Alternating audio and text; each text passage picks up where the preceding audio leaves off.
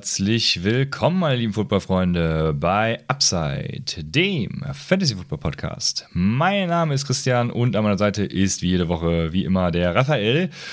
Und die Wildcard-Woche steht noch nicht ganz hinter uns. Wir haben ja noch ein Spiel. Äh, Raphael, geht's dir gut als Giants-Fan? Ja, als Giants-Fan geht's einem natürlich heute nach dem gestrigen 31 zu 24 Sieg natürlich sehr, sehr gut. Es war offensiv natürlich richtig geil. Die Giants machen endlich wieder Spaß. Haben ja auch die ganze Saison hier und da spaßige Spiele gehabt. Man hat die nicht so ganz ernst genommen, ehrlich gesagt. Ne? Minnesota ist jetzt auch vielleicht auch kein Maßstab, dass man jetzt von größerem äh, träumen kann. Ne? Also ich meine, die Eagles warten das natürlich dann. Also ich meine, Eagles sind in einem Atemzug mit, mit KC und so. Ne? Also es ist schon echt äh, eine Top-Mannschaft. Ich würde schon sagen Top 2. Und das ist natürlich dann was anderes, gegen die zu spielen. Aber ey, es macht Bock, ne? Brian Dable, Play Calling ist richtig geil. Daniel Jones setzt es gut um, obwohl er natürlich keine Receiver hat, auf die er komplett vertrauen kann. Aber die machen da insgesamt alle das Beste draus. Und ja, einfach geil. Es macht Bock, endlich mal wieder Giants-Fan zu sein. Das Ingame-Management war geil, in einer eigenen 45-Yard-Line dafür zu gehen im vierten Viertel, als man in Führung lag. Ne? Man lag jetzt nicht hinten. Also es sind schon einfach geile Processes und ich habe ja in der Offseason das ein oder andere Mal gesagt, bei Cover 2 unter anderem auch, dass ich einfach diesem Front Office traue. Ne? Da wurde so viel umgeschmissen, so viele tolle Leute wurden da eingestellt und, und Dable, ja, ist einfach ein geiler Typ und macht's richtig geil und ja, ich bin gespannt. Ne? Gegen die Eagles wird natürlich krass, aber ich habe irgendwie das Gefühl, so ein kleine Außenseiterchancen haben wir vielleicht, wenn alles glatt läuft. Ne? Man muss natürlich über die Offense kommen, über das Gaspedal, man muss es durchdrücken bis zum geht nicht mehr, man muss erstmal einen Kickdown reinknallen und dann muss man einfach da dabei bleiben und einfach die Tachonadel bis zum Ende drehen, weil ich glaube, an der Defense, da wird schwer gegen die Eagles aber mit der Offense könnte man das Spiel eng halten. Und ja, es ist einfach geil, Giants-Fan zu sein.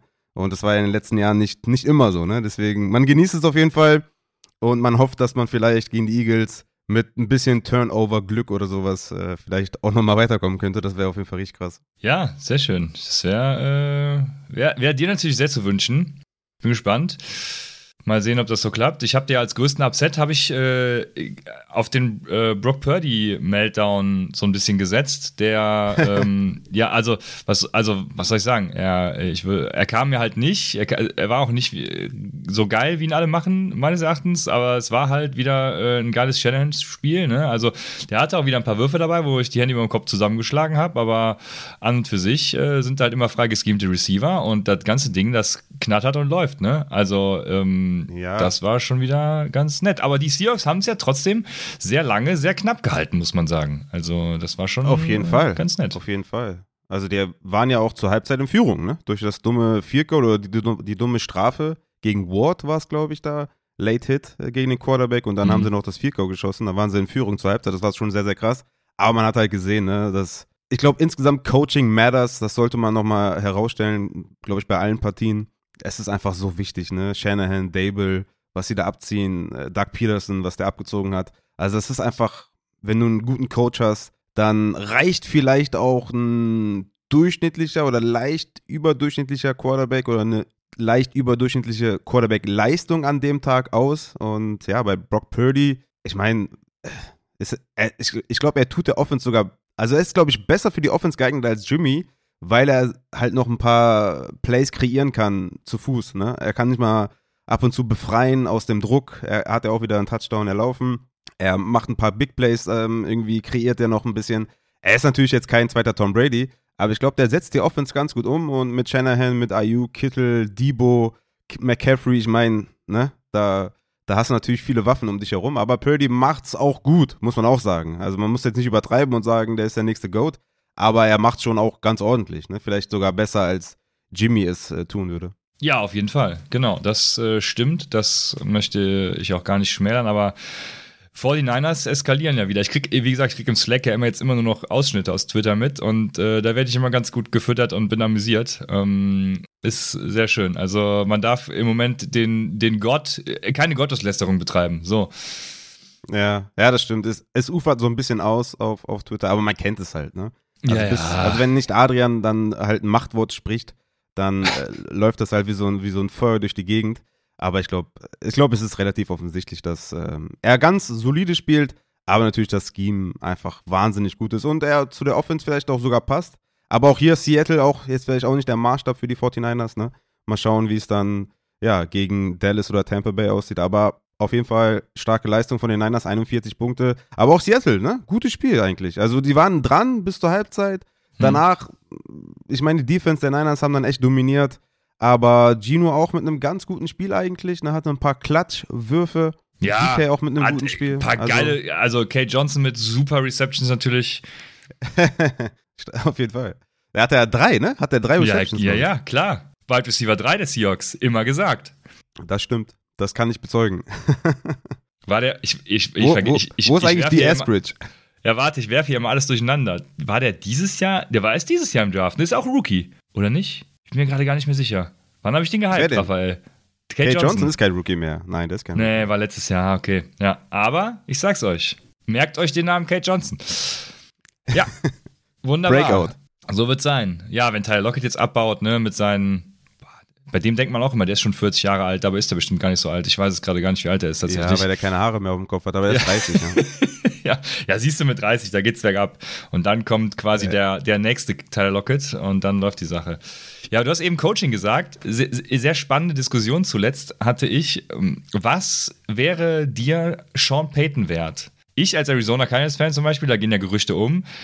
Wir haben ja den 1-0, also den dritten Pick und den 2.03 halt, keine Ahnung, was ist das dann? Jetzt müsste ich wieder Mathematik betreiben. Ähm, dafür ein paar fehlen, keine Ahnung, 35 oder was auch immer.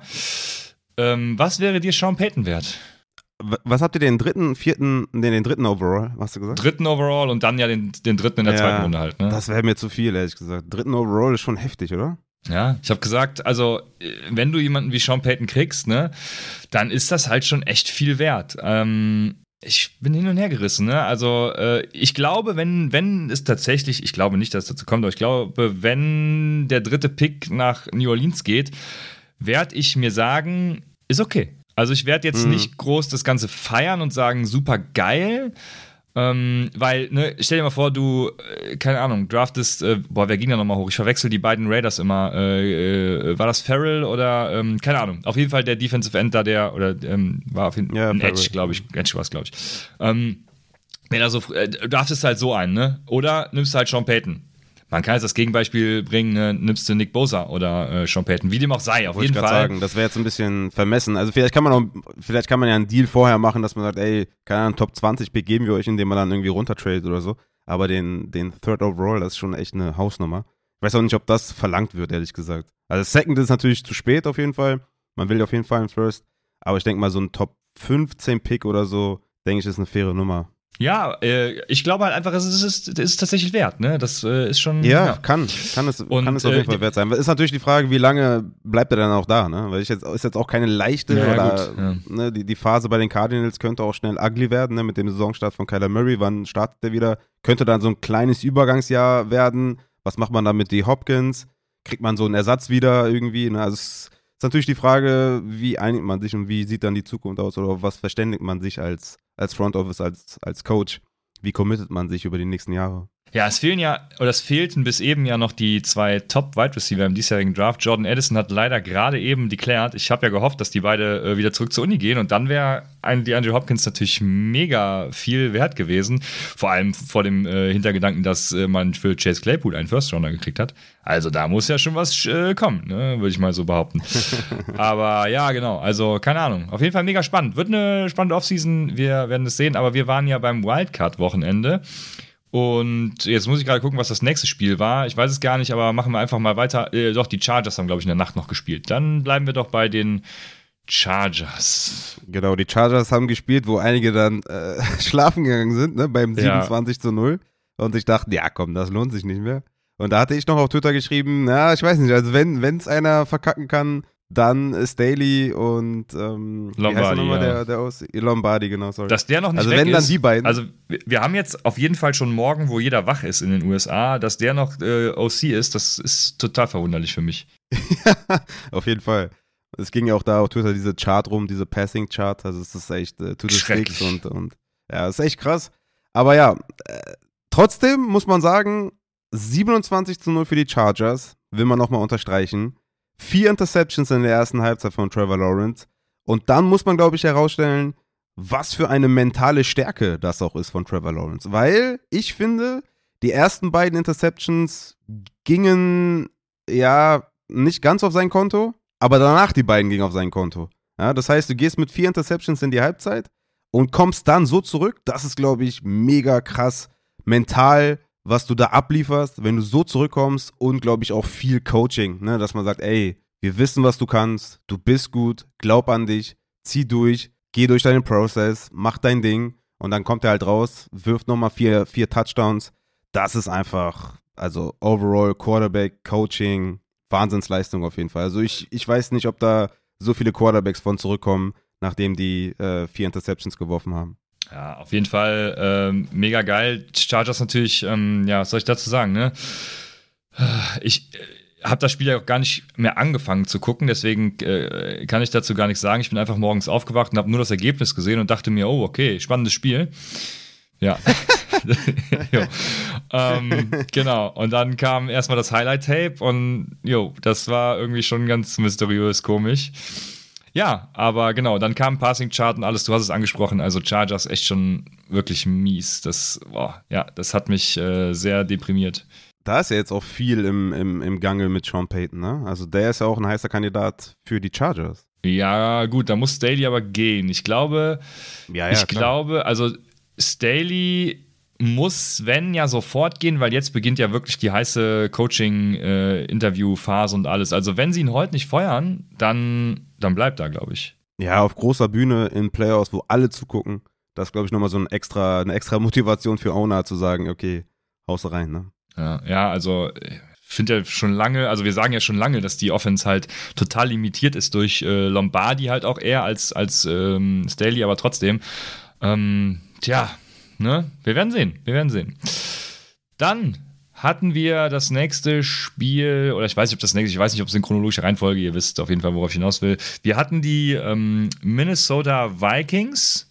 Die haben wir schon besprochen. Oder nee, ja, okay, können wir nochmal. Die haben wir schon besprochen. Ja, klar haben wir die schon besprochen. Ja, stimmt. Wir, ja, ja, stimmt. Ähm, ich habe dich ja gefragt, wie es den Giants geht. Ja, ja, genau. Da waren ja die Minnesota Vikings involviert und ähm, wo Kirk Cousins dann beim Fourth and Game, ähm, ich weiß nicht, wie viele Jahre Short of the Sticks wirft. Also war schon äh, ganz amüsant, ja. Ja. ja. ja, ganz nett. Genau, aber genau, da, da haben wir da schon zu viel gesagt. Und die Vikings, ja, hatten ja irgendwie, die hatten ja eine negative, ähm, negatives Point Differential. Ich glaube, das ist das erste, ich weiß gar nicht mehr, wie den Rekord, wie sie waren, 14 oder was auch immer, ähm, ne? keine Ahnung, wie viele Siege die hatten. Das erste Team, was eine negative Point Differential hat, also die war, hatten halt mega Glück die ganze Saison über. Das wusste ja, jeder, ja. jeder hat es gesagt. Die Vikings-Fans haben dagegen gehatet, gegen die, die es gesagt haben. Und jetzt fliegen die Vikings-Fans mhm. auf die Fresse. Kreislauf des Lebens, so ist es jedes Jahr mit irgendeiner Franchise. Ähm, Aber ja. 13-4-Rekord ist schon echt ne, eine Hausnummer. Wenn man nicht jedes, genau, Spiel, ja.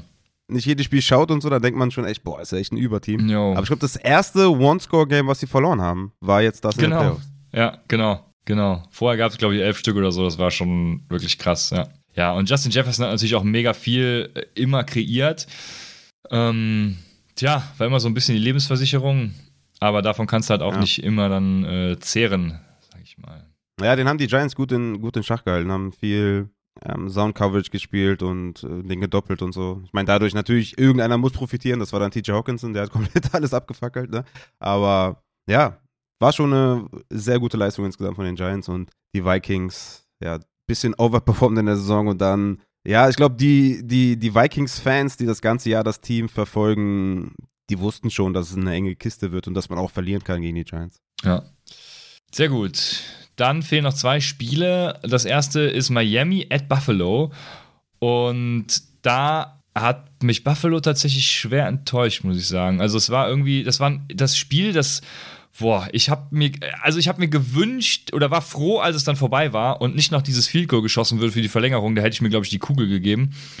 Das war ja. echt, das war schwer zum, für meine Nerven. Das war wirklich. Äh, Wie lange ging das Spiel jetzt insgesamt? Fünf Stunden. Keine Ahnung. Ja. Hey, das war viel zu lang. ich, ich, ich, wollte vier sagen, aber ich bin mir halt, also ich habe jetzt keine, keine Set darüber, aber das war einfach, also man hatte das Giants-Spiel ja verschoben um 20 Minuten oder so, glaube ich. Also Und die waren schon dran, als Ende war. Also. Ja, ja, genau, genau, genau. Das ist echt krass gewesen. Man war froh, dass es vorbei ist, aber ja, auch da, ne? Krassen Respekt an Miami mit Skylar Thompson. Also 31 zu 34 zu verlieren gegen Buffalo, das ist schon, also hatte ich jetzt so nicht kommen sehen. Also Josh mhm. Allen war jetzt auch nicht so sattelfest, ne? Auch die zwei Interceptions waren nicht so geil, Fumble for Lost. Also die Defense hat da echt schon aufgeräumt und hat mich echt verwundert. Ich weiß nicht, wie es bei den Buchmachern genau waren, aber ich glaube mit so 12, 13 Punkten Favorit oder so, die Buffalo Bills und dann 31 zu 34, schon sehr, sehr krass. Und auch hier, McDaniel, was der halt auch wieder aus so einem Quarterback rausholt. Also ja, Coaching matters und das ist schon sehr, sehr krass auf jeden Fall. Ich glaube, mit Tour wäre es, ja, vielleicht, okay, man könnte auch die Theorie aufstellen, dass die Buffalo Bills nach dem 17-3 oder wie viel stand es da, glaube ich, vielleicht einfach dachten, okay, das Ding ist durch und wir nehmen ein bisschen Gas raus. Und dann kommst du vielleicht irgendwann in so eine Spirale, dass du nicht mehr die Pace wieder entfachen kannst. Aber ne, da, dadurch kann natürlich sein, dass sie, wenn Tour direkt gespielt hätte, halt nicht locker gelassen hätten. Äh, alles, alles eine Theorie, aber ich glaube, äh, mit, mit Tour wäre es, glaube ich, echt brutal eng geworden. Hm. Ja, also äh, Buffalo bei 14 war es äh, vor dem Spiel, deswegen ja zwei Scores. Ja, enge Kiste gewesen am Ende. Genau. Ugly, aber eng. Und dann hatten wir noch das letzte Spiel. Da bin ich tatsächlich bis, bis jetzt nicht über das Highlight-Tape hinausgekommen. Das war halt Baltimore gegen Cincinnati. Und wenn ich mir die Stats so angucke, weiß ich auch nicht, ob ich das äh, unbedingt muss. Du kannst mir jetzt sagen, ob das Spiel sehr interessant war oder nicht. Ja, war schon interessant. Wie, wie die ganze, wie das ganze Wochenende. Ultra krass auf jeden Fall. Ja, mega hat Spaß gemacht, dieses Wochenende. Ja, ja. ja, mega Spaß gemacht. Wir hatten mega viele Punkte, High-Scoring Games. Ne? Also, das war jetzt in der, in der Saison nicht ganz so der Fall. Äh, wir hatten auch knappe Spiele und das hier war auch mega knapp. Also, es war mehr Playoff-Football als die anderen Spiele. Also, mehr, mehr Defense, mehr Rushing natürlich. Ne? Äh, wegen, wegen Tyler Huntley natürlich jetzt im Passing Game nicht so der Knaller, obwohl er, glaube ich, über 200 Yards geworfen hat. Aber doch war ein cooles Spiel. Das, das Highlight-Play war natürlich da der 98 Yard Fumble Return Touchdown. Und ja, Next Gen hat, hat äh, getwittert, dass 0,6 Yards Huntley gefehlt haben beim Sneak. Wo ich mich auch frage, warum sneaken die da überhaupt? Ne? Das war der, war der dritte Versuch. Du hast halt Mhm. Du hast halt noch J.K. Dobbins, du hast Gus Edwards. Äh, beim vierten hätte ich vielleicht noch verstanden, aber dann musst du halt ein bisschen anders sneaken, auch meiner Meinung nach, äh, mit ein bisschen Push von hinten. Aber ja, ich denke mal, insgesamt hätten wir vielleicht Lamar auch nicht mehr gesehen in den Playoffs. Der hat ja wohl viel, viel größere Probleme, als man so mhm. vermutet hatte. Und noch ein Spiel von Huntley hätte ich mir, also hätte ich jetzt nicht so viel. Okay, sorry an alle Baltimore-Fans, aber ja, mit Lamar wäre super geil gewesen, hätte ich mich gefreut, aber so bin ich schon auch froh, dass Cincinnati weiter ist, weil ich glaube, die sind einfach kompetitiver ähm, gegen Buffalo, als das Baltimore wahrscheinlich geworden wäre. Obwohl Baltimore natürlich eine mega Defense jetzt in den letzten Wochen hatte. Aber ich glaube, mit Huntley ist man einfach extrem limitiert. Aber ich glaube, das Spiel lohnt sich schon auch zu gucken. War schon sehr intensiv. Also vom physisch her war das schon sehr, sehr krass. Ne? Weil die Bengals haben halt keine O-Line. Also da ist der, der, der ähm, Left Tackle ausgefallen, noch der, noch der Guard ausgefallen. Also es mhm. war schon war schon krass. Die O-Line hat überhaupt gar nicht gehalten. Deswegen war es halt auch so spannend, weil die Defense war komplett dominant von den Baltimore Ravens. Du siehst auch 24 zu 17. Davon war ja ein Touchdown, der Fumble Return. Mhm. Also die Offense der Cincinnati Bengals sehr stark limitiert auf jeden Fall in diesem Spiel. Und bin gespannt, wie es dann gegen Buffalo wird. Ja, was glaubst du, wo Lama Jackson nächstes Jahr landet? Oder nächste Saison? Ah, das, ist, das ist echt knifflig auf jeden Fall. Ich würde mir Baltimore weiterhin wünschen. Weil. Oh ja, ist ja noch nicht mal mit, mit dem Team mitgereist. Ich glaube, das Tischtuch ist äh, zerschnitten, kann man sagen. Ja, wäre wär bitter auf jeden Fall. Also ich habe jetzt ad hoc keine, keine vernünftige Antwort. Ich weiß nicht, in welches System der jetzt, naja, wo passt da am besten rein? Ich, ich, und wer braucht vor allem Quarterback? Also ich glaube, Lamar ist ein easy Top 10 Quarterback, oder? Ja, ja. Er ist also, former MVP dann müssen, halt, ne? Ja. Ja, gut, das äh, weiß ich nicht. Ja, das gut, das war Cam Newton auch. Okay, es ist äh, fair. Kann jeder mal so eine Saison haben, aber äh, ich, ich, ich weiß jetzt nicht. Ich glaube, da müssten auf jeden Fall mindestens mal 20 Teams auf jeden Fall anklopfen und fragen, was da geht. Ähm, ich habe jetzt keinen passenden Coordinator-Match im Kopf, aber ja, mal gespannt. Hoffentlich ein Team mit mehr Wide Receiver Play, ja, mit mehr Wide Receiver Qualität. Aber ja, mal schauen. Lamar ist auf jeden Fall, glaube ich, heiß begehrt. Ja, ja, ich finde es auch. Du, landet er? Ja, ich weiß. Arizona? Ich kann, also ich kann mir die halbe Liga vorstellen. Ja, Arizona wäre natürlich geil, aber ha, nee, ich glaube dann, das wäre, ha, ich glaube, weiß nicht. Ha, nee, ich glaube, die halbe Liga wäre interessant, ne? Also, mhm. ich weiß es nicht. Kann man, kann man ganz schwer so einen Favoriten rausnehmen, wo ich ihn gerne sehen würde. Also, ich fände ja zum Beispiel ähm, auch New England mit Bill Belichick fände ich sehr interessant er hat ja das, äh, den Versuch mit Cam okay. Newton auch schon mal gewagt, mit so einem Quarterback. Ne? Ähm, er war ja immer scharf auf so einen Typ von Quarterback auch. Aber, oh, ich weiß nicht, das Team, da, das würde mir irgendwie gar nicht gefallen. Und, oh, nee. Ich glaube, am ehesten sehe ich da noch so die Panthers. Okay. Ja, keine Ahnung. Vielleicht die Jets. Jets ist auch eine offene ja, Koordinatorstelle, oder? Ja, Jets wäre eine Option. Jets könnte ich mir auch so, ich könnte mir auch vorstellen, dass die sich denken, oh, Derek Carr ist doch ein netter Typ, den nehmen wir mal. Ähm, anstatt dann eben sich einen richtigen Quarterback zu holen. Ah, für ein paar Millionen mehr. Was, was, würdest du, was würdest du zu Tennessee sagen? Tennessee wäre auch krass, ja, oder? ich habe also, ich habe heute mal eine Umfrage ähm, auch äh, äh, erstellt und äh, da habe ich glaube ich auch die halbe Liga reinge, reingeschmissen. Ja, ich habe sogar Atlanta rein, reingetan, ähm, Chicago, Detroit. Da, das sind jetzt eher so die unwahrscheinlicheren Destinationen, die aber durchaus auch das mal in Betracht ziehen sollten. Ja, Indianapolis, Las Vegas, ähm, die beiden haben wir schon gesagt. Houston theoretisch ja auch, ne? Also mit dem äh, Second Pick mu muss ja jetzt nicht was Neues versuchen, weil Bryce Young ist ja weg. Ob, ob Stroud jetzt in den Draft geht, keine Ahnung. Wir wissen es nicht. Ähm, obwohl, hier ist gerade ein Bug-Nation-Gedöns. Ah doch, CJ Stroud hat sich gerade für den Draft geklärt. Okay, schön. Also der ist dabei. Aber ähm, keine Ahnung, hast du auch wieder ein Quarterback, bei dem du nicht weißt, ob er es halt wirklich bringt. Ne? Seattle, wobei ich glaube, die machen mit Gino weiter. Tampa Bay, keine Ahnung, was mit Brady ist. Ja, Tennessee hast du schon gesagt. Washington theoretisch auch wenn sie jetzt nicht mit Sam Howell machen wollen. Also, äh, wie gesagt, theoretisch, ich, ich habe auch noch in der Umfrage XFL dazu geschrieben, weil er ja sehr sein eigener Agent ist und ich mir auch vorstellen kann, dass jeder sagt, äh, hau ab. das war ja schon im Draft damals äh, so eine Red Flag, aber. Ist nicht gut, die Mama da irgendwie involviert? Ja, ja, ja, genau. Da, Im Draft zumindest war sie das, ja. Aber irgendein Team wird auf jeden Fall dann den Puller triggern, so wie die Ravens damals, deswegen, also easy. Aber ja, ne, wie du schon siehst, irgendwie die halbe Liga, keine Ahnung. Ich denke, ich denke Jets nicht. und Tennessee, glaube ich, die, die kann ich mir gut vorstellen, die beiden. Ja. Ja, geil. Geil. Okay. Dann haben wir. Was sagst du? Sollen wir mal kurz einen Ausblick auf die Divisional Round? Was sagst du? Deine Tipps? Hm. Jacksonville gegen KC, Doug Peterson gegen Andy Reid. Wer setzt sich durch? Ja, ich ich hoffe und ich glaube, dass das so ein richtig geiles Spiel wird. Ich sehe auch gerade die Line schon, Over Under ist 51,5. Oh, Gehe ich komplett oh, mit. Ja, ne? Also so ein oh, richtig oh, geiles mir, Spiel. Ja, Hätte ich auch ja. richtig Bock drauf. Also, dass Trevor Lawrence und Mahomes auf dem Peak performen und boah, mega, das wäre geil. Ja. Wäre zwar schade, wenn dann jemand rausfliegt von den beiden, aber ja, ich glaube, also Kansas City muss es eigentlich machen. Die können aber auch nur verlieren. Ne? Das Momentum ist quasi mhm. bei Jacksonville. ähm, wir werden sehen. Aber ich glaube, fühlt man sich ein bisschen klar. komfortabler, wenn man, wenn man Underdog ist. Kann natürlich auch sein, irgendwie, ne? Ja, aber ich glaube, KC dann bei den Giants gegen Philly. Ja, also ich glaube, die Giants brauchen schon so einen Tag wie gestern dann auch wieder. Ne? Ähm, ansonsten besser. ist es Philly.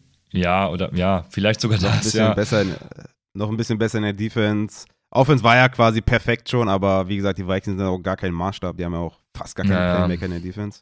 Ja, Defense war schon echt ähm, Und vor allem, das Duell an der Line wird natürlich ein ganz anderes als, als gegen die Vikings. Ja, also was, also Philly ist schon ein klarer Favorit. Ne? Hast du gerade eine Line? Ja, minus, sie, ähm, also, minus also sieben Punkte sind die ähm, Eagles. ja, sie, äh, sieben, sieben Punkte sind die Eagles Favorite, ja. Okay. Bei einem Over-Under von 47,5.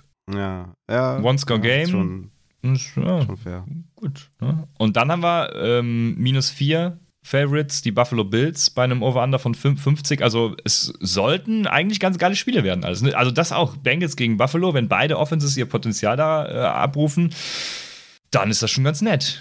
Ich ja, wünsche mir natürlich Josh Allen und, und, Buffalo, äh, weil ich glaube, die haben einfach ja. mehr, mehr, ähm, mehr konstanteres Potenzial und ich glaube, gegen KC werden sie dann eher besser bestehen können. Aber ja, mhm. spannend.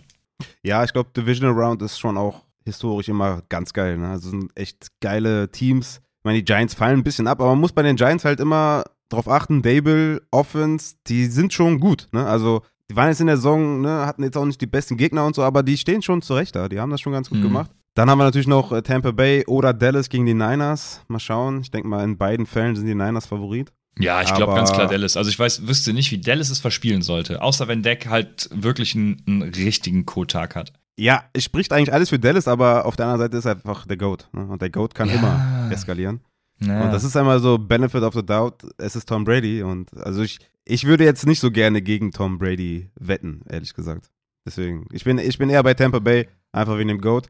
Aber ich denke, gegen die Niners ist dann, ist dann auch Schluss, weil die einfach in, auf beiden Seiten des Balls einfach zu dominant, glaube ich, spielen können. Aber mal schauen, heute Nacht das Spiel ja. Aber Jacksonville gegen KC bin ich tatsächlich bei Jacksonville. Ich glaube, die Defense ist insgesamt besser als die von Kansas City.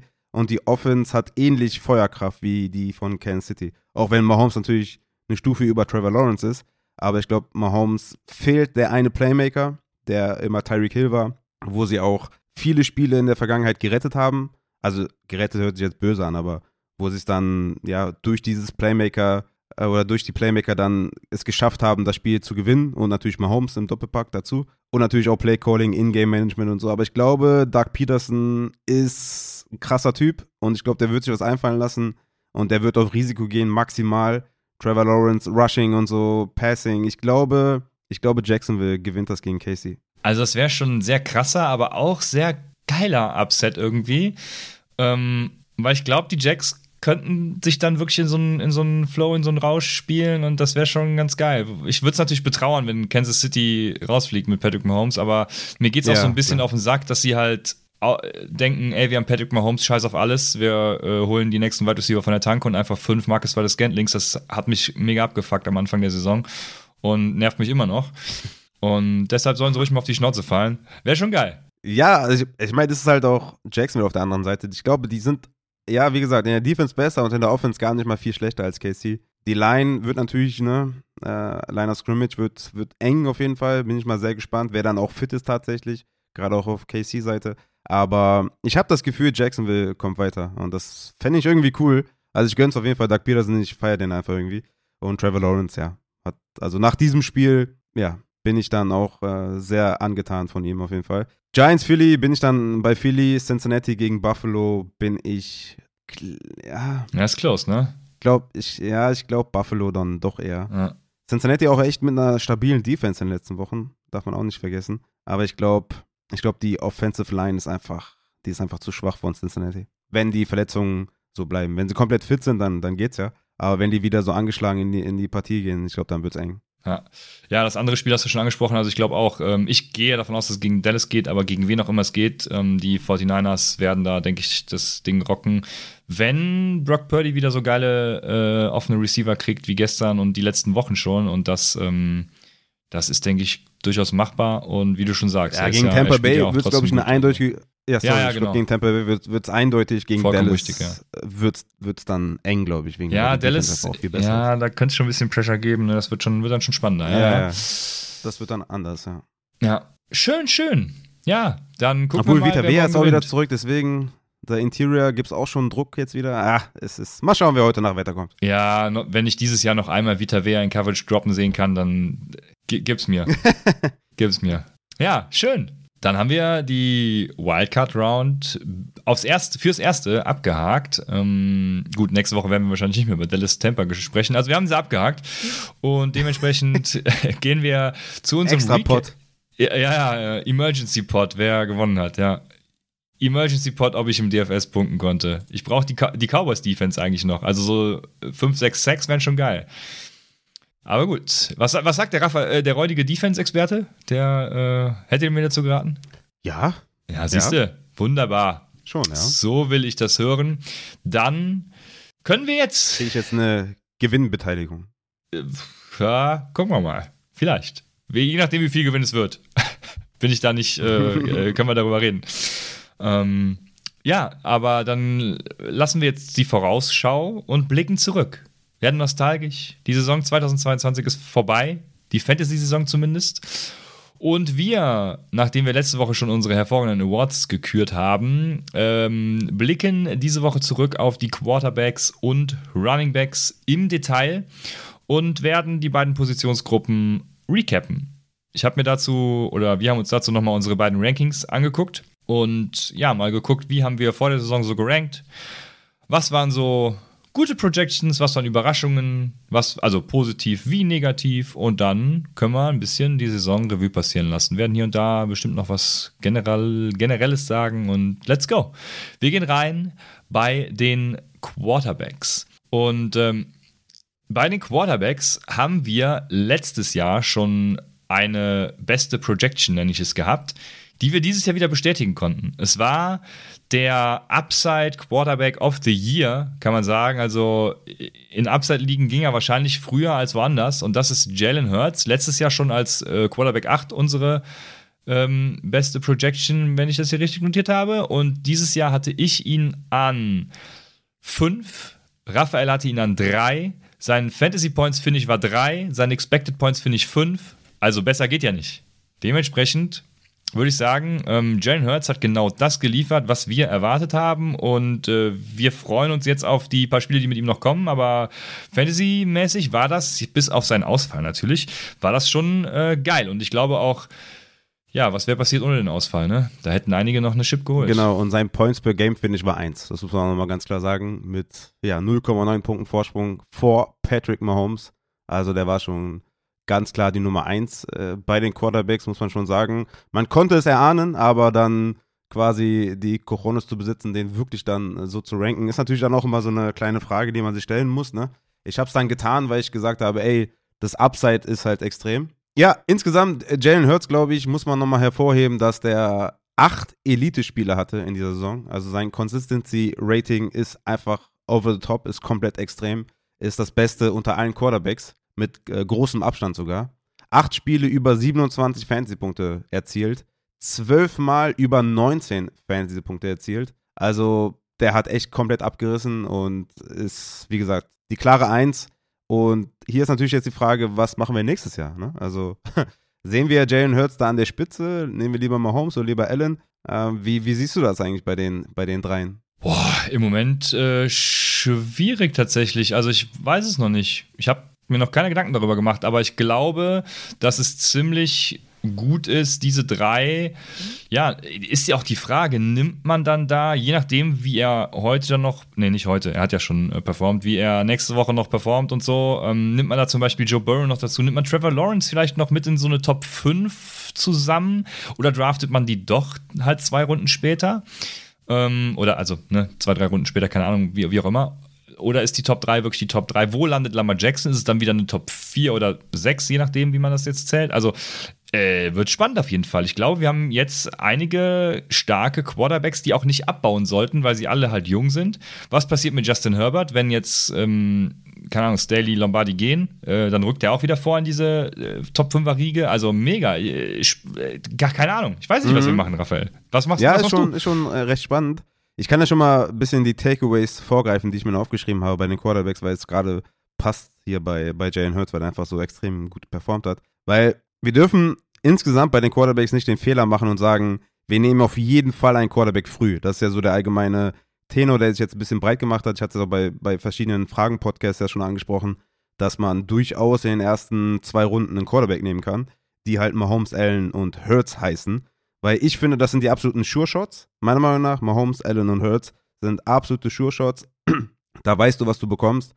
Und wie gesagt, diese drei Spieler haben auch jeweils immer mindestens sieben Spiele über 27 Fantasy-Punkte erzielt. Jalen Hurts hatte acht, Patrick Mahomes sieben und Josh Allen hatte acht Spiele über 27 Fantasy-Punkte. Und dann kommt Joe Burrow mit fünf. Also schon ein Gap drunter auf jeden Fall. Ne? Also das ist schon auf jeden Fall ein Unterschied. Mhm. Daniel Jones hatte drei und dann hattest du mehrere Quarterbacks mit zwei Spielen über 27 Fantasy-Punkte. Und das Ding ist ja auch, wenn du einen früh nimmst, dann willst du die absolute Elite haben. Ne? Du willst ja richtige Knaller haben. Du willst ja Leute, die ein High Ceiling haben, wo du weißt, die werden dir jede Woche halt diesen Advantage geben auf Quarterback.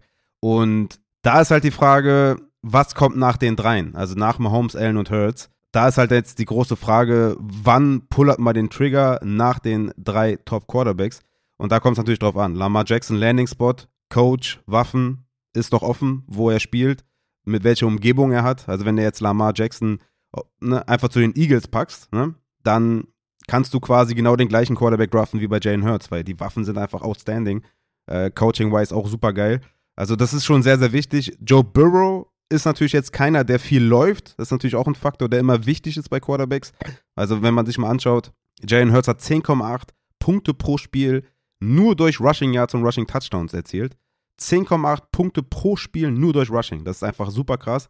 Justin Fields lustigerweise auch 10,8, Lama Jackson 7,8, Josh Allen 7,3, Danny Jones 7, Kyler Murray 5,4, Trevor Lawrence 3,6. Also er kommt nicht so krass übers Rushing, muss dann schon echt vielleicht Kevin Ridley, Hopkins, Kirk, das wäre natürlich äh, ja, Wide Receiver, wo man dann vielleicht so eine Patrick Mahomes-Saison erwarten könnte. Aber du musst natürlich nochmal die Free Agency abwarten und so weiter. Und ob Ridley überhaupt fit ist mental, das ist natürlich auch eine Wildcard noch, ne? Aber wenn der jetzt Waffen hätte mit Ridley, Hopkins und Kirk als Wide Receiver, dann würde ich den vielleicht da in dieses Tier packen.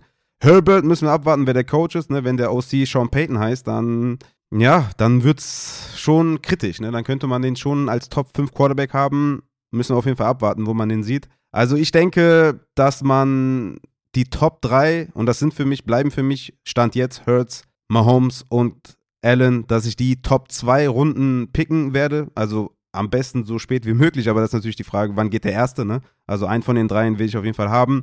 Und ich glaube, dass danach dieses Tier, Lamar Jackson, Burrow, Fields vielleicht auch, wenn der Starter bleibt, Lawrence, Herbert, dass die so Runde 4 wahrscheinlich den Value haben. Ideal wäre wahrscheinlich so Runde 5. Da würde ich wahrscheinlich den Puller triggern, weil auch bei denen ist relativ klar, dass es, dass die die Leistung ungefähr wieder abrufen werden. Also man muss gucken, dass man einfach perfekte Umstände hat für die Quarterbacks, dass man gutes Coaching hat, gute Waffen hat, gute Umstände hat. Und ich glaube, dann kann man einfach auch Quarterbacks früher nehmen. Ansonsten, danach die ganzen, keine Ahnung, Tour, Daniel Jones, Dak Prescott, ich weiß es nicht. Kyler Murray kann man ja wahrscheinlich nicht draften wegen der Verletzung.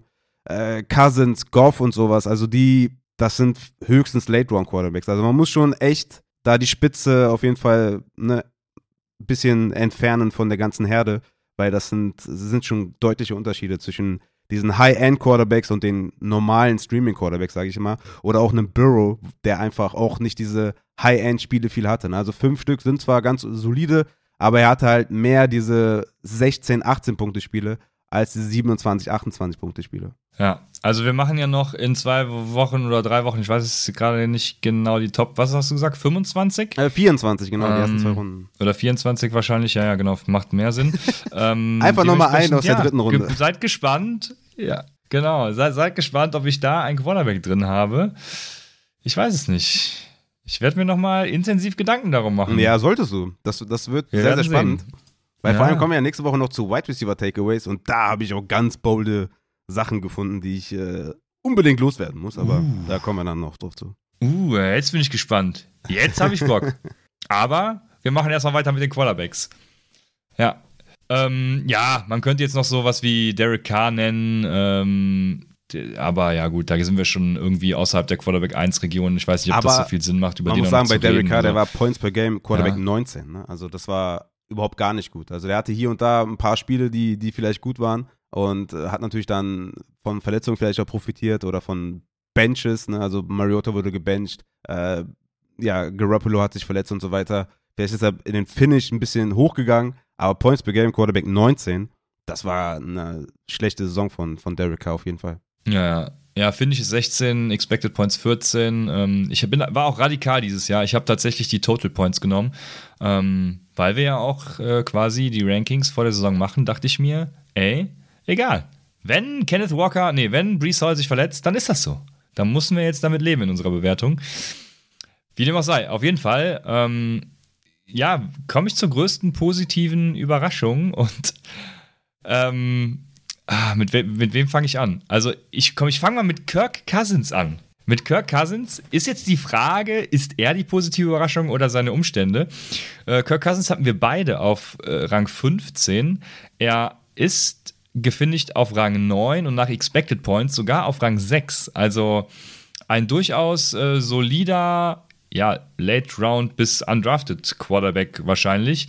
Ähm, dementsprechend, wenn du die ganze Saison über mit dem gegangen bist, als Set and Forget Quarterback, sah die Saison wahrscheinlich gar nicht so schlecht aus. Man hat es ja gesehen, im Upset Bowl Finale, beide Male Kirk Cousins. Ja, auch wenn es jetzt ein anderes Scoring ist, aber ja. Hat. Aber der Prozess war auf jeden Fall richtig. Ja, Kirk Cousins mit einer echt soliden Saison, den konnte man gut spielen. Hatte sich ja dann irgendwann im Verlauf der Saison herauskristallisiert, dass es eine gute, eine gute Nummer ist, aber auch bei ihm, ne? nur eine Performance über 27 Punkte. Also der war auch mehr so ein Floor-Guy, hatte auch sieben Spiele über 19, darf man jetzt auch nicht vergessen.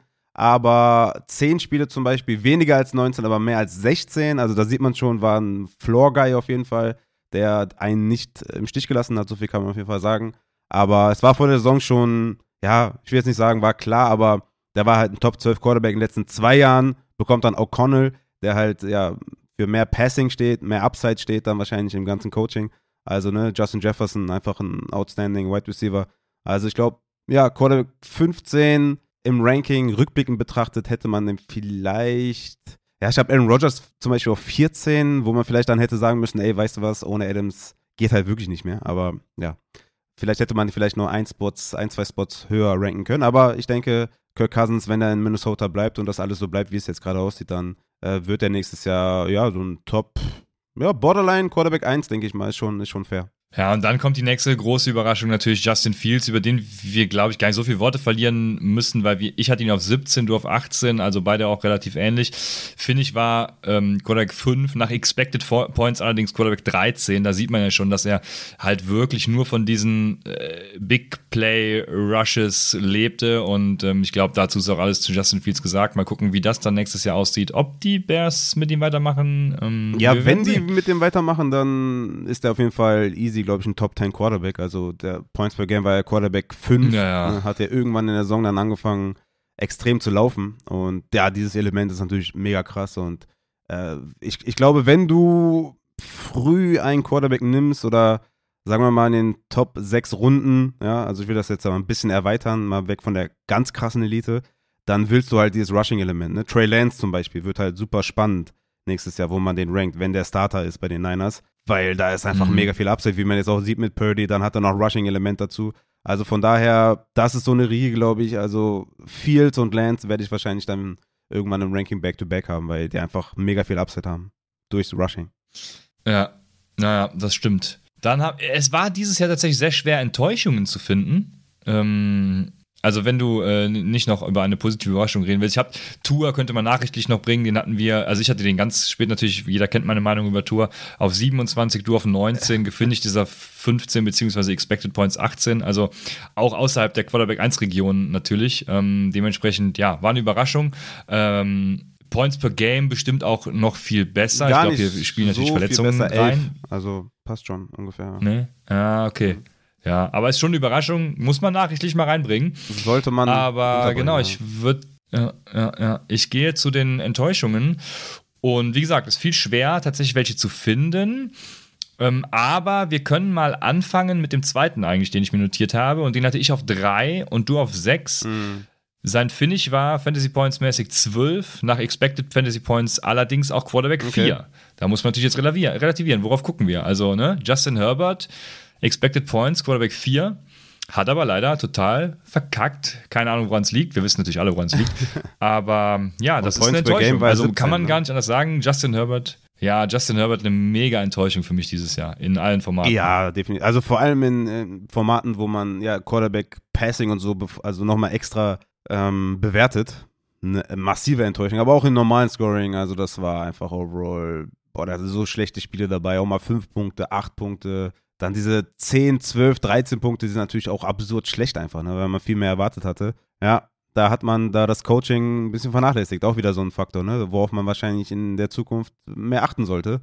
Die Umstände sind ja äh, gut. Ne? Klar, man wusste jetzt auch nicht, dass Keen Allen irgendwie fast die halbe Saison fehlt. Mike Williams natürlich immer mal wieder angeschlagen, das kon da konnte man von ausgehen. Aber das Coaching hat hier natürlich echt hart reingeschlagen. Er hatte nicht ein Spiel über 27 Punkte, nicht ein Elite-Spiel. Also das ist schon, das ist schon äh, mhm. wirklich äh, krass und hatte zehn Spiele, wo er weniger als 19 Punkte, aber mehr als 16 hatte, ähm, was natürlich dann auch zeigt, dass da einfach, äh, ja, dann demzufolge wenig Spiele waren, die auch über 20 Punkte waren. Also Herbert mit einer sehr schlechten Saison, ja. Und hier müssen wir abwarten, wer der OC wird ja. oder der Coach wird, bevor ich den nochmal ja. da hoch äh, ranke, weil auch er übers Rushing, Auf jeden übers Fall. Rushing kam auch nicht viel. Und ja, ein Quarterback ist da natürlich auch an den Gameplan gebunden. Und äh, er selber, wahrscheinlich real-life-wise, immer noch Top 5, mindestens, würde ich sagen. Aber da muss einfach vom Coaching mehr kommen. Und bevor ich den wieder so hoch, hoch pushe, muss ich da andere Namen sehen im ja, Front Office oder im, im Coaching-Staff. Was du sagst. Dann wie gesagt, es war schwer, Enttäuschung zu finden. Ich habe noch eine von mir, weil du hattest ihn auf 16. Ich hatte ihn allerdings auf 9. Und er war letztes Jahr schon meine Enttäuschung, also ich hätte es besser wissen müssen. Oder unsere Enttäuschung letztes Jahr schon. Dak Prescott. Dak Prescott ist gefinisht als Quarterback 19, Expected Points, Quarterback 22. Ähm, natürlich auch jetzt Verletzungen geschuldet. Ne? Du kannst mir jetzt sagen, wie er Points per Game stand. Aber. Points per Game ähm, ging es sogar. Ja. Quarterback 9. 9, ja, okay. Gefühlt war das tatsächlich auch schlechter, weil immer, also er war nie so dieses Jahr, dass ich gesagt habe, der hat mir jetzt mein ja. Spiel gewonnen. Was man halt bei Hurts, Allen und, und vor allem Mahomes, diesen Top 3, wie du sagst, und das hat man da halt, dann ist set and forget, wie du so schön immer sagst. Und ähm, bei Dak Prescott war immer so ein bisschen. Ja, man muss halt auch ehrlich sagen, Quarterbacks, die das Spiel gewonnen haben, oder die das ähm, Matchup gewonnen haben, waren halt wirklich eigentlich nur die drei Top-Quarterbacks. Das muss man schon so festhalten. Ne? Justin Fields dann hinten raus auch noch so ein bisschen, Burrow ab und zu, aber so richtig gewonnen auf Weekly Basis haben eigentlich nur Hurts, Mahomes und Allen, deswegen eingangs äh, quasi ähm, die Ansprache, die ich, ähm, oder das, den, den, Vortrag, den ich gehalten habe. Aber ja, Dak Prescott, ich hatte noch in den Notes stehen, Cooper wird fehlen, CD, Talbot, Schulz und das Backfield ist okay, geht besser und er läuft seit 2017 immer weniger. Und das, ich glaube, so ist es auch genauso gekommen. Ne? Amari Cooper hat krass gefehlt, Dak mhm. Prescott ist wenig den Ball gelaufen, hat zwei Punkte pro Spiel durch sein Rushing gemacht ähm, ja, dadurch disqualifizierst du dich wahrscheinlich schon direkt als irgendwie Top 10 Quarterback wahrscheinlich nächstes Jahr. Ja, ja, das stimmt. Sehr enttäuschend. Das war's von mir aber auch schon mit den Quarterbacks. Aber James müssen wir noch, oder? Ich weiß, denke, du hast auch nichts mehr. James, ja, okay, James, ja gut, okay. Da, äh, genau. James war halt dann verletzt und raus. Das habe ich sowieso nie verstanden. Ich glaube auch nicht, dass er nochmal Starting Quarterback wird, mhm. leider. Warum auch immer. Ja. Keine Ahnung. Ja, schade, ne? War, ja da wurde ihm, glaube ich, auch übel mitgespielt. Die haben ja zu dem gesagt, ey, wenn du dich operieren lässt, keine Sorge, du wirst nicht gebencht. Ja, da haben sie ihn doch gebencht. Das war, glaube ich, auch nicht so ganz fein, was da abgelaufen ist. Ähm, Aaron Rodgers, wo hast du Aaron Rodgers eigentlich? Also James, ja. kurz nochmal zur Einladung, du hattest ihn auf 13, ich auf 12 mhm. ähm, und ja, wir wissen alle, was bei rausgekommen ist. Aaron Rodgers, ähm, boah, den habe ich jetzt gar nicht so krass beachtet. Du hast ihn auf 14, ich auf 13. Ja. Fantasy Points, finde ich, war 14, Expected Points 12, also eigentlich eine gute Projection. Ja, Points per Game war er 23. Er, er hat. Das ist schlecht. das ist sehr schlecht. Und er war wirklich so jemand, der dir krasse Kopfschmerzen bereitet hat. Er hatte ganze zwei Spiele über 19 Fantasy-Punkte und ganze 0 über 27. Also das war, also das war krasses Replacement-Level. Also da hast du jede Woche einen Quarterback gefunden in den hinteren Reihen, der dir genauso Zahlen geliefert hat wie Aaron Rodgers. Aber man hätte es vielleicht auch ahnen können, ne? Ohne Adams war natürlich, äh, ja, war natürlich heftig. Ja, so ist es. Ja, gut, dann kommen natürlich noch so Verletzungen wie Matthew Stafford, obwohl der hat auch verletzt, der hat auch oh, enttäuscht ja, ja, teilweise, als er so gespielt hat, aber. Schlecht, ja. Also da war ja, zwischendurch, äh, ich weiß nicht wann das war, es war mal so ein Live-Game, was ich hier live kommentiert hatte danach habe ich auch gesagt, okay, das war's. Also ich stelle den nie wieder auf und ja. Also Points per Game war ja Quarterback 29. Natürlich noch ein paar Quarterbacks drin, die vielleicht so drei, ja. vier Spiele gemacht haben oder so. Vielleicht war er Quarterback 26 oder so. Aber das war schon äh, extrem schlecht von äh, Matthew ja. Stafford. Ja. Ja, jetzt gehen wir völlig deprimiert über zu den Running Backs. Aber gut, wir, ich, ich versuche die Stimmung aufzuheitern, was Running Backs angeht. Wir kommen zu einem Recap der Running Backs. Und ich habe das letztes Jahr gemacht gehabt, deswegen hatte ich es zum Glück noch in meinem ähm, Skript hier drin stehen. Ich habe nämlich mal geguckt, wie viele Running Backs gingen in den ersten vier Runden eigentlich im Draft nach ADP. Das waren dieses Jahr 21. Und von diesen 21 landeten nur sechs Stück außerhalb der Top 21. Also nur sechs Stück haben ihre ADP so gesehen nicht erfüllt. Klar, ne, übergeordneter Blick. Jetzt kann man sagen, klar, ähm, jemand, der in Runde 4 ging und ne, ihr wisst, was ich meine. Aber ähm, letztes Jahr waren es übrigens fünf, die diese äh, Top 21 Running Back Position nicht bestätigen könnten. Also es irgendwie sechs, fünf, äh, scheint sich ein Muster zu bilden. Mal gucken, könnte man jetzt mal über die letzten Jahre analysieren, habe ich nicht gemacht. Deswegen glaube ich, weil viele ja auch, äh, äh, ich glaube, über die Saison ist so der Eindruck entstanden, ja, die Zero Running Back Truther, die haben jetzt gewonnen. Und das ist halt nicht so. Also Anchor Running Back macht immer noch total viel Sinn. Wir haben von diesen sechs Running Backs, die außerhalb der Top 21 landeten, natürlich auch zwei mit Season-Ending Injuries, Javonte Williams und Brees Hall. Ähm, äh, nicht Brees Hall. Ähm, äh, oder doch, war Brees Hall einer? Ja, kann, ja doch, klar, klar. Brees Hall war, war einer der Top 21, also genau. Ähm, dementsprechend, ja, also Anchor Running Back immer noch würde ich empfehlen. Wir haben die sechs Running Backs, die dann äh, außerhalb der Top 21 in den Top 21 äh, kamen. Das war Ramondre Steven, Ramondre Stevenson, was man sogar so ein bisschen schon kurz vor der Saison sehen konnte. Ne? Ähm, also nicht, dass er jetzt Achter wird, aber schon, dass er da so ein bisschen äh, Leadback wird und alles. Da war, haben sich ja die Anzeichen verdichtet. Dann haben wir natürlich eine totale Wildcard gehabt mit Jamal Williams. Den hat dann keiner dem Zettel, denke ich. Ähm, Damian Pierce, ja, hätte man auch. Also der ging wahrscheinlich gar nicht mal so viel außerhalb der Top 21 äh, Running Backs. Dann Tony Pollard hätte man auch ähm, durchaus irgendwie am Zettel haben können. Antonio Gibson war ja, Running Back 21, genau, ging aber außerhalb. Jetzt war ich gerade verwirrt. Wer hat denn Antonio Gibson zu spät gezogen? Aber gut, gab Leute. Ähm, und Miles Sanders äh, noch dazu. Also, ähm, ja, sechs Running Backs. Und Wide Receiver wurden 18 in den ersten vier Runden gezogen. Und davon sind nur 10 in den Top 18 auch gelandet. Dementsprechend, ähm, ja, Anchor Running Back ist äh, gerade bisher, wenn ich heute draften würde, immer noch äh, meine präferierte Strategie, die ich wählen würde. Ja, ja, ja, es geht auf jeden Fall in die Richtung, die ich dann nächste Woche parat äh, gehalten habe. Aber die, klar, ich meine, die, die Zero Running Back Thruser, die beziehen sich natürlich auf Stevenson, Pollard, Sanders, Pierce und sowas. Ja, gut, klar. Also, ich meine, wenn du was vor dem Draft ja, aber die hast genau, du ja jedes das, Jahr also, dabei. Das, das, hättest du das ja, vor dem Draft gesagt, ja. hätte ich auch gesagt, ja gut, dann weiß ich nicht, nehme ich mir halt nur einen Running Back in den ersten vier Runden und nehme dann hinten raus noch Pollard und Stevenson. Ja gut, das äh, konnte jetzt keiner ahnen. Äh, von daher bin ich bei dir. Ich habe mir auch da mal so ein ADP äh, Points per Game äh, Späßchen gegönnt, habe das nur auf Running Backs bezogen, nicht overall. Und da habe ich festgestellt, dass acht Running Backs in den Top 12 ihre ADP bestätigt haben. Acht Running Backs haben die ADP bestätigt. Ja. Das ist einfach äh, super krass. Äh, natürlich auf Running Back bezogen.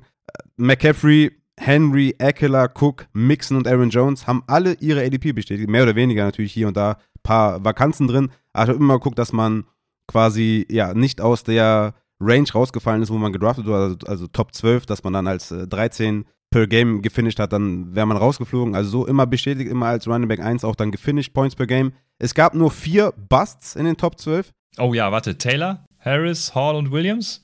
Nee, Hall war gar nicht genau, in den Top 12 wahrscheinlich. Genau. Ne? Es war Jonathan Taylor natürlich, der wurde als Running Back 1 gedraftet, hat 20 Points per Game abgeschlossen. Najee Harris als Running Back 6 gedraftet, Points per Game 22.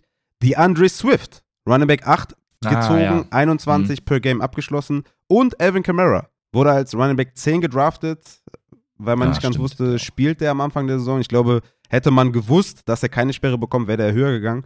Und der hatte einen Points per Game Finish von 19. Also nur vier Stück in den Top 12, die einen Bust bekommen haben, achtmal ADP-Bestätigung und kein einziger Overperformer äh, tatsächlich in diesen Top 12. Geht ja auch gar nicht, weil du, ähm, ja, dann Top 12, wenn du gefinisht hast, war es ja schon eine ADP-Bestätigung. Und bei den anderen, bei den Top 24, also bei den Running Back 2, war es so, dass du viermal eine ADP-Bestätigung hattest mit Fournette. Wurde als 13 gedraftet, 15 abgeschlossen. Elliott, 15 gedraftet, 16 abgeschlossen. Etienne, 17 gedraftet, 24 abgeschlossen.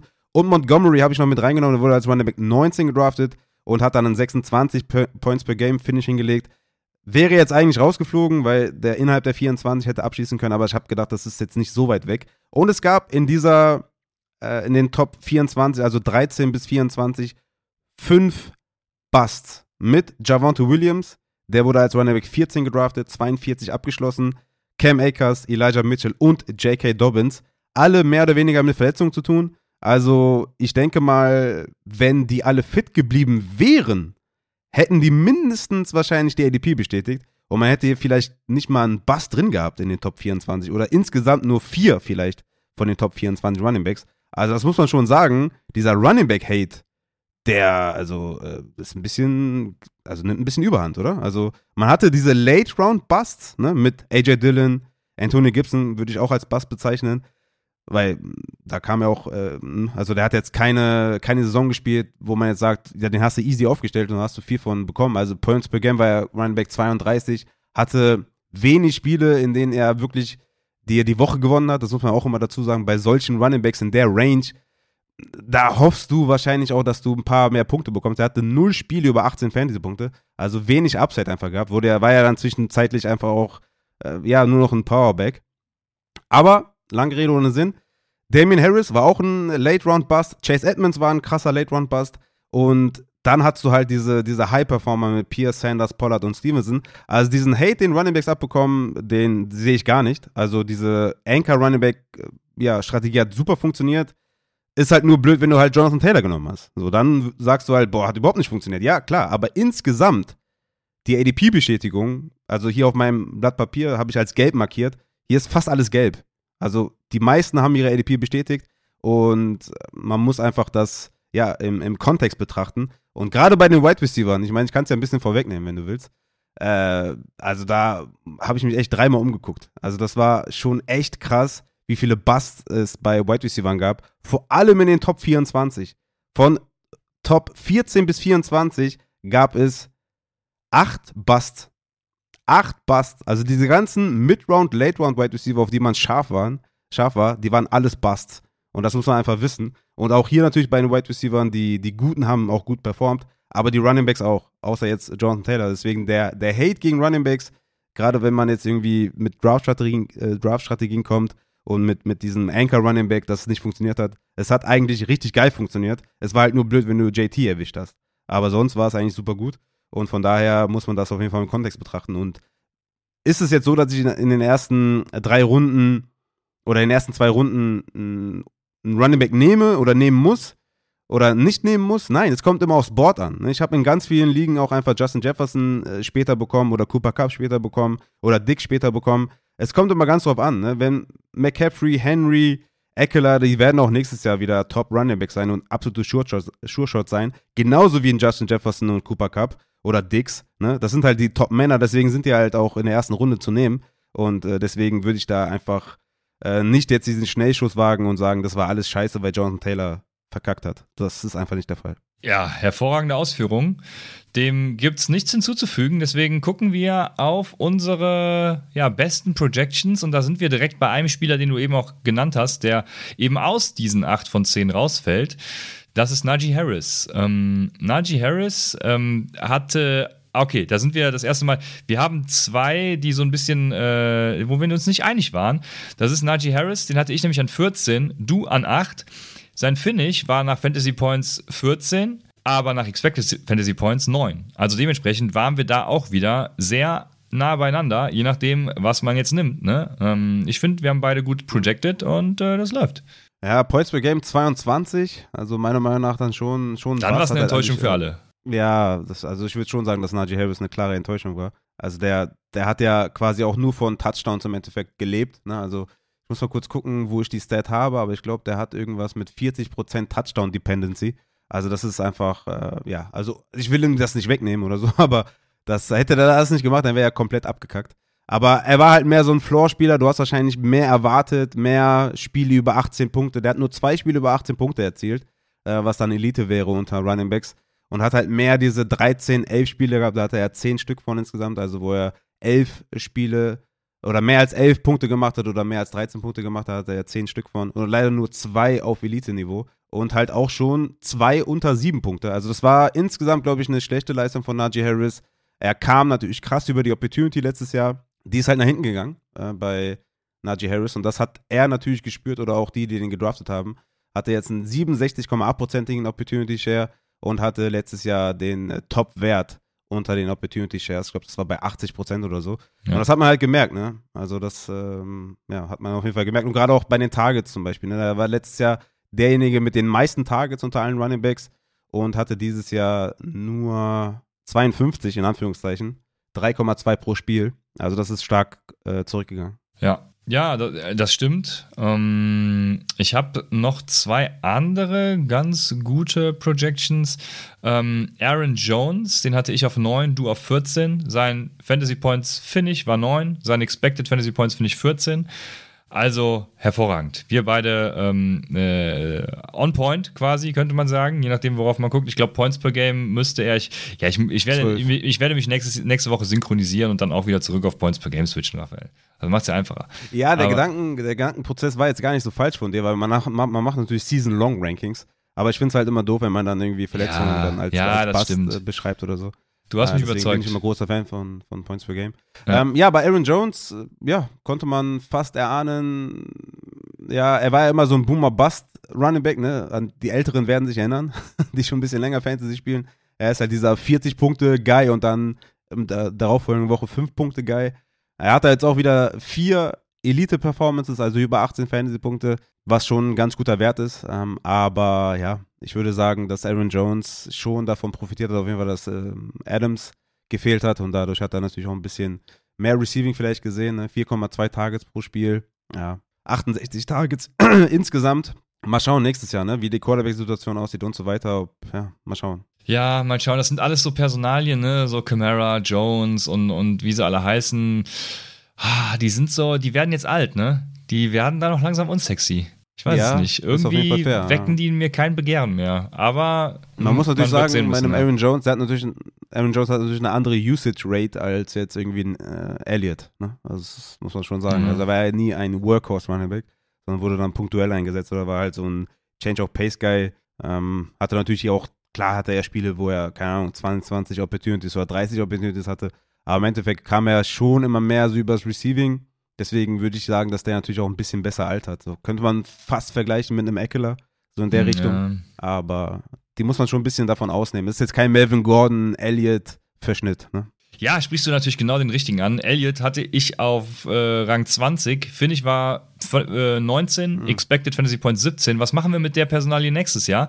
Ähm, äh, Paul hat ja dieses Jahr schon ja, einiges abgeknapst. Ich würde sagen, also Elliott Jetzt auch keine mega krasse Enttäuschung, ne? hat ja trotzdem noch geliefert, aber was wird nächstes Jahr passieren? Was glaubst du? Ja, Points per Game, Running Back 16. Er, er hatte einfach auch echt einen guten Floor über die ganze Saison. Also ne, hat auch seinen Touchdowns gemacht, wurde in der Goal-Line immer eingesetzt. Also ich glaube, ja, also ich kann mir so eine Saison nochmal vorstellen. Also so eine Jamal Williams, Saison, eine Elliott-Saison. Also ich glaube, die, äh, ja, ich denke mal, das, was man vielleicht von Jamal Williams gesehen hat letztes Jahr, ähm, kann man schon gut vergleichen mit Ezekiel Elliott's äh, ja, Rolle wahrscheinlich dann, die man jetzt 2023 sieht. Also ich denke, das wird wieder in diesem Bereich sein. Also ein Top 20 Running Back wird auf jeden Fall sein bei mir, weil er einfach äh, ja, an der Goal-Line eingesetzt wird und, und, und gewisse Touchdown, gewissen Touchdown-Floor hat. Er hat natürlich wenig Upside, sieht auch im Receiving gar nichts mehr, ne? 1,5 Tages pro Spiel. Opportunity Share bei 46 Prozent. Ja, also Pollard hat halt übernommen, muss man schon sagen. Und ja, das ist natürlich ein Problem für, für Elliott, aber dieses High Upside ist halt vorbei. Und ja, die Frage ist halt, ob der nächstes Jahr bei den Cowboys noch ist. Ich glaube, 24 ist die mögliche Out-Option für die Cowboys. Ne? Ich glaube, 23 muss er noch da bleiben. Deswegen ist er für mich weiterhin Top 20 Running Back, den ich jetzt nicht in den ersten vier Runden drafte, das ist klar. Da würde ich dann lieber wahrscheinlich einen äh, Wide Receiver oder einen Quarterback oder einen Tight End nehmen. Aber ich denke, für einen soliden Floor auf der zweiten Running Back-Position ist er, glaube ich, echt in Ordnung. Ja, ja, Potential Out steht hier bei Sportrack jetzt gerade, habe ich äh, mal auf die schnell eingeben. Oh, jetzt kommen hier wieder die ganzen Cookies. Ähm, 2023 sagen die. Ja, okay. Mit äh, Deadcap von 11,8 Millionen. Ähm, ja, keine Ahnung. Naja, wir werden sehen. Also ich glaube, ich glaube nicht, dass sie ihn da, dass sie da das Potenzial haben, ihn zu cutten. Keine Ahnung werden wir mit Sicherheit noch behandeln. Also du glaubst, wir sollten ihn höher als Running Back 48 ranken, denn genau das haben wir getan mit der ersten positiven Überraschung. Und du hast ihn angesprochen, Jamal Williams. Wir hatten ihn beide auf Running Back 48. Gefindigt ist er auf äh, Position 12 und nach Expected Fantasy Points auf Position 11. Also ja, hat krass überrascht. Und man muss sagen, er hat ja noch äh, hohe Prominenz neben sich gehabt. Also schon eine starke Leistung. Ja, muss man schon sagen. Also natürlich ne, kam viel über Touchdowns, das darf man jetzt auch nicht vergessen bei Jamal Williams, also die nackten Zahlen. Er hatte 16,3 Opportunities pro Spiel, 15,3 Attempts pro Spiel, ein Target pro Spiel, 51% Opportunity Share, 2,9% Target Share und hat 15 Total Touchdowns erzielt, hatte 45,3% Touchdown Dependency. Also, das ist schon, ich glaube, der Topwert, wenn ich jetzt mal hier richtig gucke. Eckler 34, 40% bei Elliott, ja, und 45% bei Jamal Williams. Also Elliott und Jamal Williams ohne Touchdowns werden die halt, halt gar nichts gemacht. Also das war schon, diese, diese Tackles inside 5, die haben geschmeckt für alle Jamal Williams auch, ne? Wenn dann Amon Ra wieder getackelt wurde. Also das war, ja, ich glaube, das ist aber nicht äh, reproduzierbar, glaube ich. Also ich glaube, der wird weiterhin eine Rolle haben, aber ich, also die, das muss einfach ein Regression geben da bei den Touchdowns. Also er wird diese Running Back 48 Rolle eher haben. Davon gehe ich dann auch. Äh, ja, so aus. krass ja. vielleicht nicht, weil wir hinten raus einfach zu viele äh, Running Backs haben, die eine ganz klar kleinere Rolle von vorne ja, herein okay. haben. Hm. Aber ich denke, das ist schon. Man muss einfach, glaube ich, Abstriche mittlerweile bei Swift machen und einfach äh, fair sagen und zugeben, dass das halt so ein, ja, weiß nicht, so ein 60-40 Backfield ist. Vielleicht sogar 55, 45, dass man Swift halt nicht als Top 10 Runnerback hat, sondern vielleicht eher als Top 16 Runnerback oder sowas. Und dadurch natürlich Jamal Williams von einem Top 40 Runnerback auf einen Top 35 Runnerback oder so hochrutscht, weil da einfach die Aufgabenverteilung nicht so ist, wie man sich vielleicht gedacht hat. Und ja, Jamal Williams profitiert natürlich davon, dass er viel mehr sieht, als wir uns vorgestellt haben. Ja.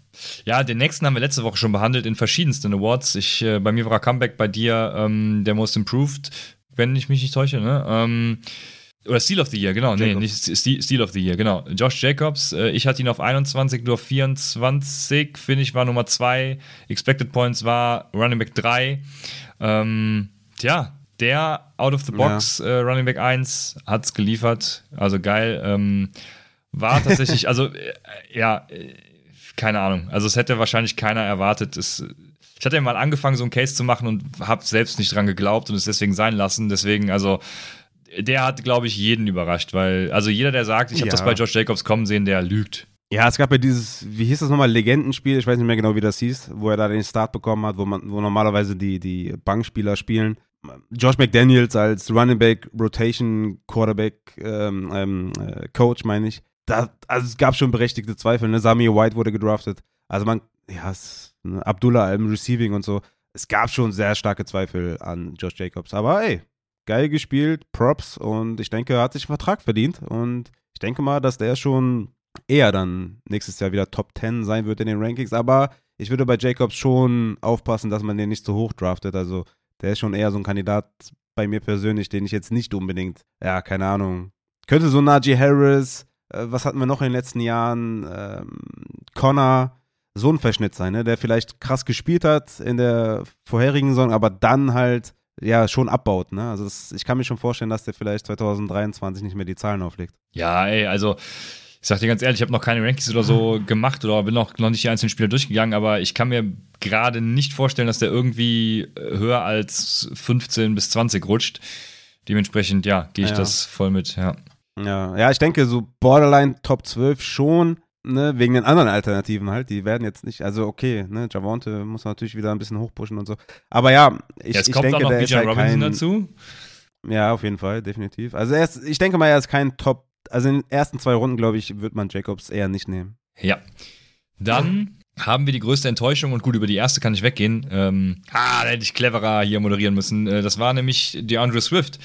Den hatte ich auf 8 und du auf 13 und Finish war 25 beziehungsweise Expected Fantasy Points 32. Also und haben wir eben Points schon mit Game 21. Ja, auch äh, maßlos enttäuscht haben wir mit Jamal Williams ja schon besprochen gehabt, wie es das dann aussehen wird.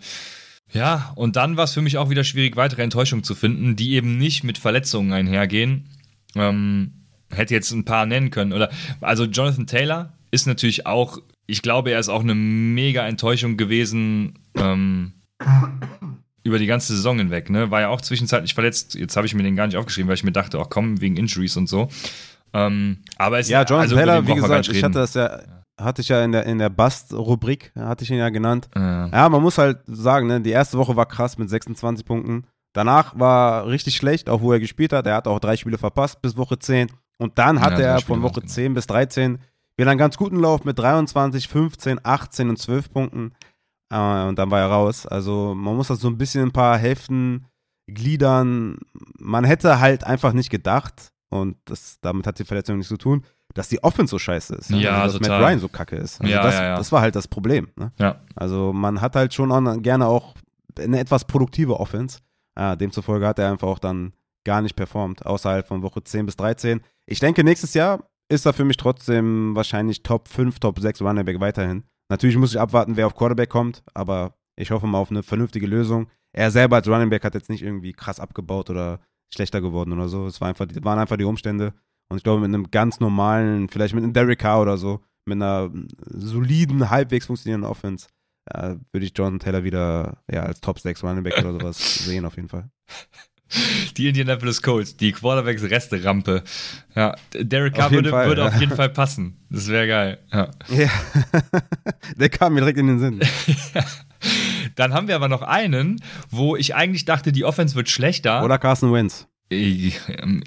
Ja, ja. Oder das. Ah, okay.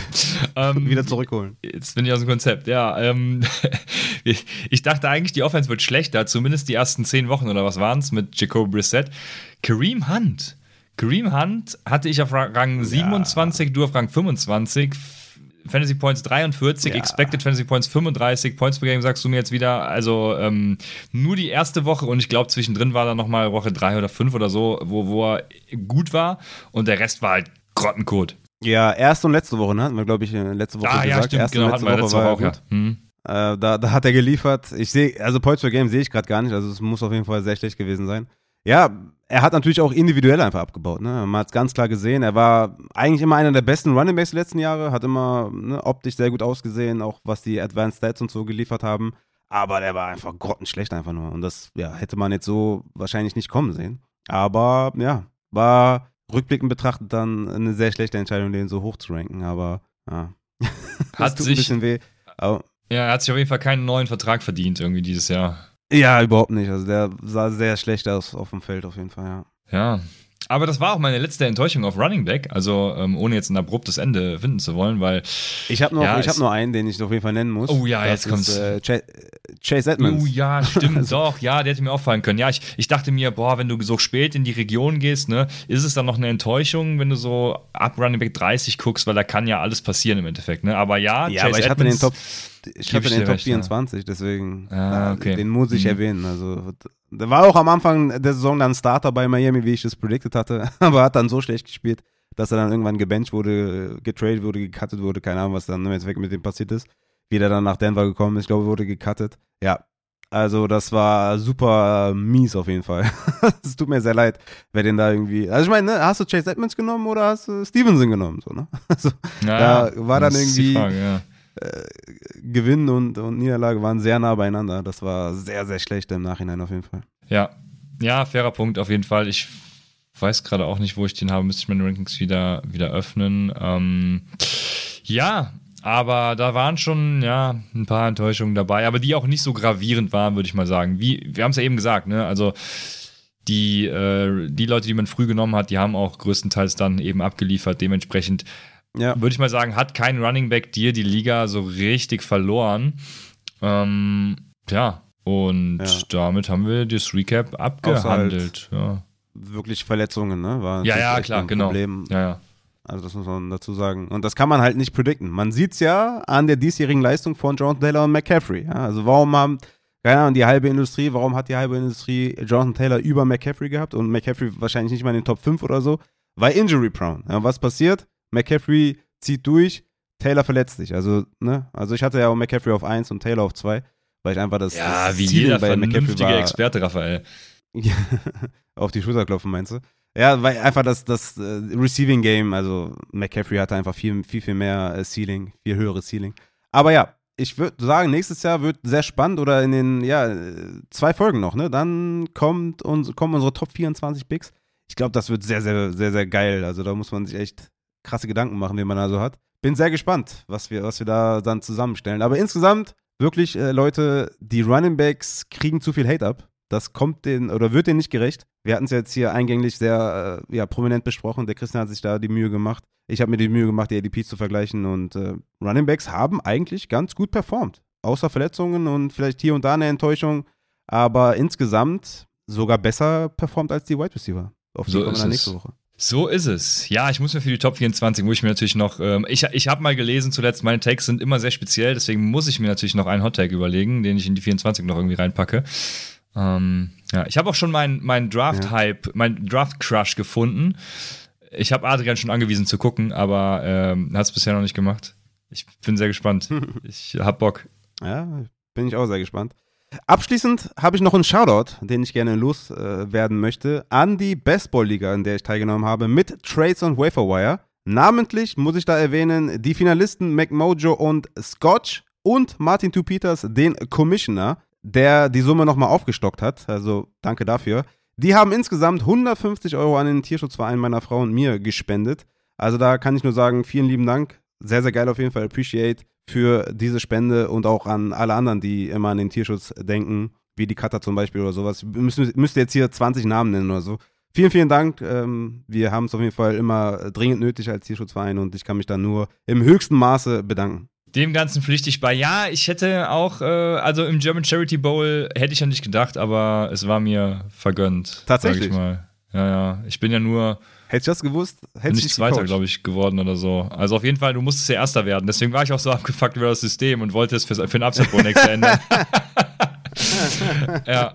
Okay. Ähm, ja, leider. Aber ja, auf jeden Dann Fall. hoffe ich natürlich nächstes Jahr, dass du da weit kommst. Ja, alle. Alle machen mit. und alle äh, nehmen den Tierschutzverein als ja, Spenden, wie sagt man, Spendenziel. So.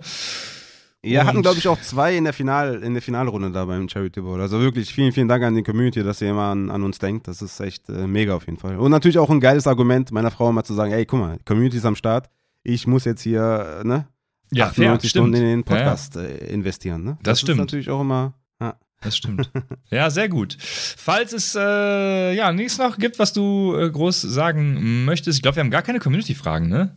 Also Nee, wir haben ja den interessiert euch Hour. das alles Ich glaub- nicht. Ah ja, okay, gut, das ist ein fairer Punkt, ich, ja. Ich, ich glaube, da, das wird dann aus. das wird eskalieren. Ja, alles klar, ah, geil. Ja. Ja. stimmt. Ja, Mensch. Nächste Woche aber wieder dann hyped. Wide Receiver Tight Ends, ne? Auch mit, geil. Mit einigen Takes wahrscheinlich. Ja. Ne? Mhm. Ich habe auch hier Receiver Flex wieder gerankt und so, also die Tight Ends in die, in die Wide Receiver eingebunden mit sehr, sehr krassen Überraschungen auf jeden Fall. Und ja, mal gucken, wie da dann der Take aussieht. Ne? Also Wide Receiver werden wir wahrscheinlich ein bisschen bashen, aber nur weil ihr die so hypt da draußen. Ne? Also ihr seid schuld, dass wir hier die Running Backs in Schutz nehmen müssen und die, Ru- die Wide Receiver ein bisschen wieder zurück ne? in, in, in, in Storehouse äh, schmeißen müssen, weil also diese ganzen Takes, die kann ich nicht nachvollziehen. Ha, ein schönes Schlusswort für die Folge. In der kommenden Woche Wide Receiver und Tight Ends hört ihr da die Receiver im Fantasy Football. Das ist es gewesen und wir sagen bis nächste Woche bei Upside, dem Fantasy Football Podcast.